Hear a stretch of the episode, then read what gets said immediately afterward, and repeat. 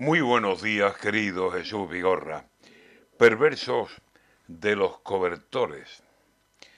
Tenían aún los tiempos coletazos de posguerra, quizá apenas estrenados en los pueblos los sesenta, y el perfil de aquella España no perdía la miseria.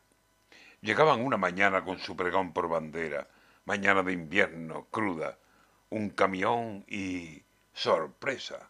Abrían el portalón y amontonadas las prendas en la mañana tan fría invitaban a cogerlas. Mantas, cobertores, mantas. Oferta, señora, oferta.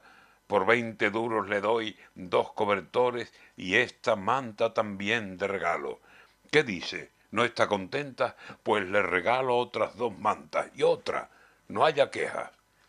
El tío de los cobertores iba ganando clientela y las mujeres que iban a hacer la plaza a la vuelta ya traían del ladrillo cien o doscientas pesetas. ¡Ay, señor, qué baratura! Igualito que en la tienda.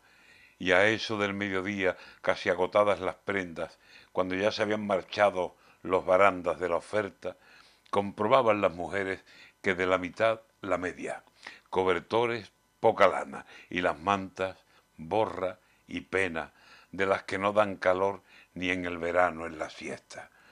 Así están muchos políticos, ofrecen la vida entera.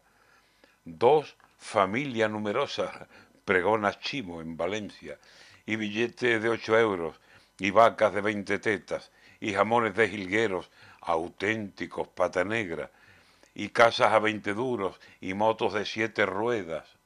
Siglo XXI, España.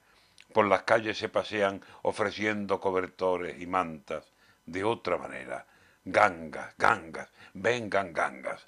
Pueblo, ven, compra en mi tienda. Ayer no abrigó la manta que vendían cual panacea.